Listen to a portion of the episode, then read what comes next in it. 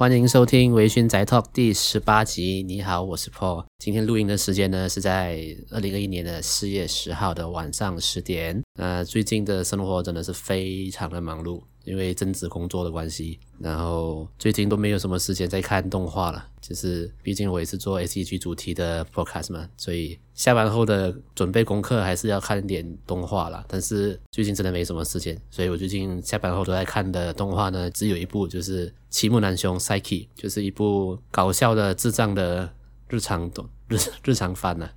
那最近真的很感谢有 Psyche 陪伴我的生活了，因为这部作品就是不需要动脑去看，因为。整部作品里面的每一个角色都是白痴，所以可以很放空的、很可以很休闲的放空的看这部作品。在这里可以推荐给每一位就是上班很忙碌的朋友，下班想放松一下的话，可以看看《Psyche So Sainan》齐木楠雄。那不知道大家有没有听上一集，就是我跟呃另外两位呃马来马来西亚的 Podcast 合作的那一集，就是我跟呃你吃饭了吗的杰明跟金敏我们合作的一集。那那一集。有收到呃一些回响啊，就是很多人跟我们说我们的就是我们聊天聊得很有趣啊，然后毕竟我的节目是是一个人的节目嘛，那突然间就是突然间有人来参与节目的录制，那我平常的听众呢也有来跟我说，其实觉得诶还蛮有趣的，所以其实也很开心啦，很荣幸可以才做了 podcast 不到半年呢，却可以因为呃做这件事情认识到一些新的朋友，那也很开心啦，那。希望过后还会有机会认识更多，就是不不只是马来西亚，可能在别的国家，台湾、香港的 podcast，大家可以互相认识，我们一起合作看看。那最主要是想认识大家啦，做个朋友啦。OK，今天要聊的主题呢是，今天不会讲动漫哦，今天我们要聊的主题是一些回忆，呃，我个人的回忆，就是呃那些年我都混在丁丁穷。那可以先跟呃国外的朋友。解释就是什么是丁丁熊，丁丁丁熊就是马来西亚的所谓的电动场啦，就是啊、呃、有赛车游戏啊，有呃有对战游戏啊，有开有射击游戏的一个场所，就是你换换代币去玩游戏的场所，就是电动场。呃，其实我不确定是不是整个马来西亚人都都会叫它丁丁熊啦，但至少我身边的人，还有我从小到大，就是我从小长大的环境，大家都叫它丁丁熊。呃，为什么会叫丁丁熊？呃，丁丁熊是呃广东话。那为什么会叫叮叮熊？其实老实说，我也不知道。那我这我个人的推测呢，是因为在马来西亚电动厂，就是在你进到电动厂之前，你会听到很多就是游戏机的发出的声音，就是这些游戏的效果声啊，就会叮叮叮这样子，所以就叫叮叮熊吧。这是我个人的推测啦。那这实际原因是什么，我不知道。那如果有听众知道的话，可以跟我讲。呃，讲到叮叮熊，那讲到电动厂呢，就是呃，是我算是我个人，呃，我今年二十五岁吧。那电动厂可以说是占在我人生中占了快四分之一，甚至一半的时间了。在我的我的人生都在电动啊电动厂度过。我在记我记得在我小时候很小的时候吧，幼稚园还是小学的时候，我爸爸就会可能呃我们放学晚上，然后吃完晚餐过后，我爸爸会带我我和我妹妹去电动厂玩。小时候就是。男生嘛，大部分男生都会喜欢玩游戏啦，所以小时候我去的电动厂是很开心的。然后就记得小时候的回忆就是，其实每一次去，我爸爸都没有给我太多的钱 让我去玩啦，可能一天就是呃三块钱到五块钱的 budget。就是可能去一次电动场，你可以玩三次到五次，就是三个不同的机器，或者是不同五个的机器啦。所以小时候就从那个时候开始成为了精打计算的一个人，因为要如何在有限的资源里面最大化你的游戏体验，到底是要选择玩一个游戏玩五次呢，还是一次过玩五个游戏呢？那就是小时候训练出来的一个 一个精打计算的一个东西啦，就觉得还蛮还蛮好笑的。其实电动场不只是小时候，就是平日啊。我记得小时候，当呃我父母带我去国内旅游的时候，有一些饭店他们的提供的设备，有些是有电动场的。但是在饭店里面的电动场呢，就不是就不会是像外面的那种，就是很暗，然后很吵，然后有点烟味那种。不是在饭店里面都是很干净的，然后机器可能就几台而已。对于我来说，小时候对我来说，去国内旅游的时候。最开心就是电动场，而不是去哪里玩，去游泳啊，去海边都不是。对我讲，就去电动场最开心。虽然在呃饭店里面，电动场也是要换代币啦，所以我父母也不会给我太多钱去玩啦，但是还是会很开心。就对我来讲，在电动场，即使就是我从小从小到大，大家都是这样子哦，就是即使在电动场我没有花钱玩任何游戏，但是待在那里一整天就很开心了，就是算是一个小小的怪癖啦。就是我小时候非常的我我非常的喜欢电动场的这个氛围。那讲到电动场的回忆呢？它算是我整个中学的生活了，听起来很废，就是我我几乎整个中学只要有时间，就是可能上课放学后，我就会先去到我的学校对面的一个商场，里面就有电动场，然后会在那里待一个可能一两个小时，然后再去吃个饭，吃个饭过后就直接在大巴就在啊搭公车、搭巴士回家这样子，几乎每一天了。听起来我好像很我好像很有钱这样，其实也没有，因为。我会把我的零用钱，然后就是不吃，在学校不吃午餐，然后放学以后再把那个钱在电动场花掉，然后用剩下的钱再吃一点东西，这样大家回家这样。其实我不我不是什么富二代那么有钱啊，只是小时候就是会学到一件事情，就是你想要玩，你想要得到快乐，你就必须付出代价。在如果在有限的资源里面得到最大的快乐，那就是我小时候的训练了。所以中学也是这样。就是很长的一段时间都待在呃电动场，特别是呃在可能学校的小考大考过后，就小考大考的最后一天，一考完试就会约几位朋友、好朋友一起到呃可能搭搭 LRT 去远一点的商场，然后去那边干嘛呢？也是去电动场，去电动场玩一整天，这样子就很爽了。在小时候吧，就是小学的时候会比比较常玩的机器都是呃印象中都是。我诶，其实我不确定那个那个机台叫什么名字，但是就是大家应该知道吧，就是有呃两个人对战的，然后有一片圆形的东西，然后你就用那个用你的手上类似类类似帽子这样子的东西去撞去去推去撞那个圆形的那一片东西，然后把它撞去对方的那个龙门里面，就得一分那种那个机器。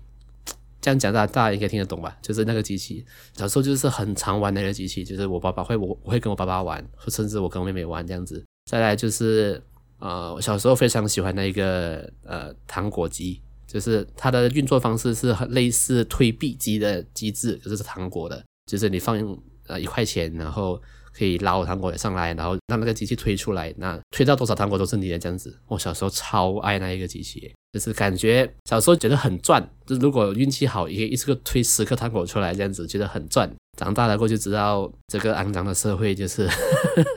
其实糖果机里面的糖果都是那种滞销的糖果，就是你在市面上也是看不到这种糖果的，就是卖不出去，然后超级便宜那种糖果，他们才会放进去那个糖果机里面，然后你就就是感觉很爽，这样子，就是一块钱可以得到很多糖果。然后这个糖果机的故事呢，到我中学的时候，我还记得有一次哦，就是因为有些糖果机哦。他们会，呃，可能为了吸引你去花更多钱在上面，所以他们会有一个奖励的机制，就是类似娃娃机的感觉，就是，呃，它会有一个绳子，然后是连接着一个开关，开关上面会有是 会有放公仔或者是那种毛绒玩具那种。那我还记得有一次，我跟我的一些中学朋友，我们在糖果机上花了快九十块马币，只因为我们想要推推出在那个 奖励板上面的四只 Angry Bird 的玩偶。然后我们在糖果机上，就是大家一起筹钱，然后花了九十块，得到那四只呃 Angry Bird 的玩偶，还不是什么问题。问题是我们得到了一大袋糖果，我们不知道怎么办。那那个是一个很很好的回忆了。老实说，我我现在已经没有印象那四只玩偶跟那袋糖果是到时候是怎么处理的了。但是我脑中却有这一段回忆，就很印象很深刻。就是四个男生，然后四个白痴，就是考完试过后去到商场，然后花了九十块，九十块对中学生来说很多，好不好？然后那时候就就为了拼那四只玩偶。其实当下我们在玩这个糖糖果机的时候，有很多人在围绕着我们，在看我们做。因为其实观众就是就是围绕着我们的人，我就称他们为观众了。就是那时候的观众，其实看到一群 四个白痴在玩这游戏的时候，其实他们也是期待的，期待看到那一个。奖励板打开，然后那个公仔掉下来的瞬间，嗯，所以我们就一直一直玩，一直玩，一直玩，就是为了，就当你花到可能快七十块的时候，其实就差一点点了，而且再拼下去了，再拼下去了，我们要把那个公仔就是推出来这样子，结果就花了九十块马币。嗯嗯，贯彻了我整个中学生涯的一个最主要的机器呢，就是一个游戏机呢，就是头文字 D 的有那个赛车游戏了。哇，那个真的是我在整个中学里面花的钱，在这个机上面花的钱哦。现在应该可以买一个最新的 iPhone 了吧？嗯，就是我真的花了很多钱在上面。那然后那个时候的图文字体的机器是还可以买一个卡片，然后那个卡片是可以继承你的你改装过的车子，然后你的赛车你的记录啊，然后你的车可以越改越强这样。那要怎么越改越强呢？就是你要玩越多次吧。那那你越玩越多次，就会花更多钱了。嗯，但是其实那个时候我是属于那种没有在玩、没有在用卡片的那种玩家啦。我就是每一次玩，我就只用游戏预设的车子，然后就这样玩这样子。不知道那个时候就觉得别人全部人都在用卡片，我就是不要用。我就是要耍帅，我就是我就是要用游戏里面预设的车子来赢你们这样子，然后分享一个冷知识，应该不算冷，应该也不算冷知识啦，算一个小，就是一个小回忆，就是其实，在那个年代的，我不我不确定是第三代还是第二代的，这都头文字 D 的机器哦，是可以用密码解锁藤原拓海的爸爸的车子，就是在你在进游戏之前，你选车子的时候，藤原拓海的爸爸藤原文太的车子。是没有在选单上面的，却有密码可以把它弄出来啊！这个我相信是有在玩的游戏人都会知道的东西那，在这里可以分享给可能没玩过游这个游戏的人一个小小的小小的故事啊。这些游戏机。有些是可以有密码的，只是在那个时候不像现在网络那么发达嘛。如果现在还有这像这种这么大型的电动厂的话，一定会有 YouTuber 去拍出哦，这个机器有密码，你们知道吗？然后就做给你们看这样。以前没有这种东西，所以以前是真的要可能我们会上雅虎啊，然后去爬文，可能爬到国外的或者日本的人会讲到这件事情，我们才会知道哦，原来这机器密码嘞啊，然后我们就会去试试看，然后就哦很嗨，是解啊解锁了文泰的车子这样。但是我记得文泰的。但但是我记得他的车子好像是不能寄存在你的卡片上的，它算是一个额外的，算是额外的 bug 吗？这我不确定了。那讲到马来西亚的电动厂呢，其实最主要就是赛车嘛，赛车跟音乐游戏这两个应该是马来西亚在电，就是有在马来西亚混过电动厂的，这样讲会不会不太好？就是有在电动厂待很多待一段时间的人都知道了，马来西亚最主要是这两种机器比较多人在玩，可是这两种机器都也会有一个现象。就是会分门派，会有分帮派，怎么说呢？像有像赛车游戏的话，就会有两种，一种是 One 案的这个游戏，另外一种是头文字 D。在那个时候，你是其中一个机器的玩家，你是绝对不会去玩另外一个的。就是我也不知道为什么，就是好像会互相看不起对方吧，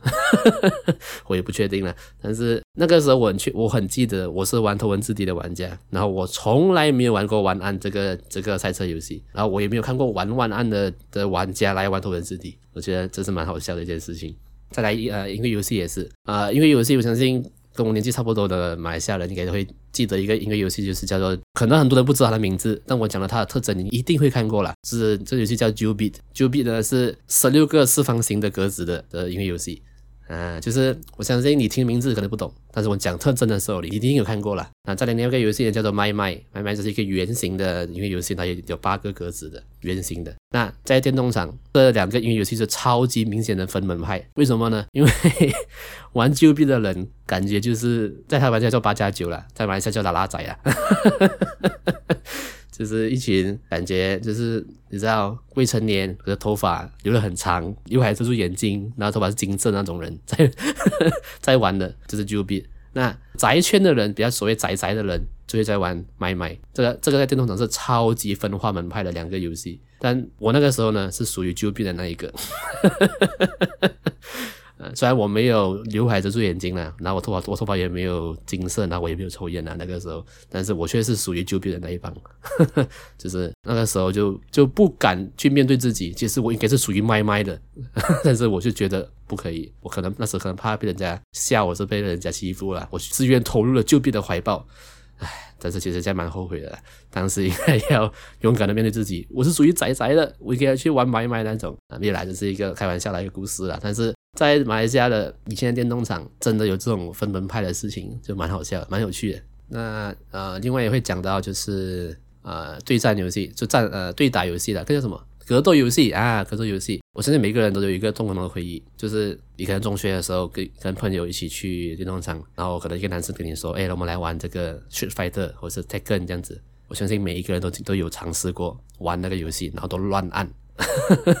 我相信这个应该是很多人共同回忆，就是在电动场里面的游戏呢是不会有跟你讲这游戏怎么玩的规则的设定的。就是会玩的人都是玩过，然后自己研究出来这是怎么玩，所以应该每一个人都曾经在摆着的机器上面然后乱按然后乱打这样，那我那我也是其中一个啦，嗯，小时候就是乱乱按乱乱打那一个，现在长大了，老实说，我还是不太会玩 Street Fighter 啦。但是我比较会玩铁拳 Tekken，比较对我来讲比较直觉啦。因为 Street Fighter 是要很多呃 command list，然后很多不同的按法来来使出招式。那 Tekken 呢，就是四个按钮，就左手右手左脚右脚，就对我来讲比较直觉啦。就它的控制上会比较直觉，对我来说，所以我比较擅长玩铁拳。那 Street Fighter。哦，对我，我永远记得，不知道是不是也算是一个马来西亚的一个算分门派的现象了。在那个时候玩去 Fighter 的人，在电动场里面几乎没有华人。我老实说真的，华人都在都在玩赛车跟音乐游戏，几乎没有华人在马来西亚了。我看到了啦，可能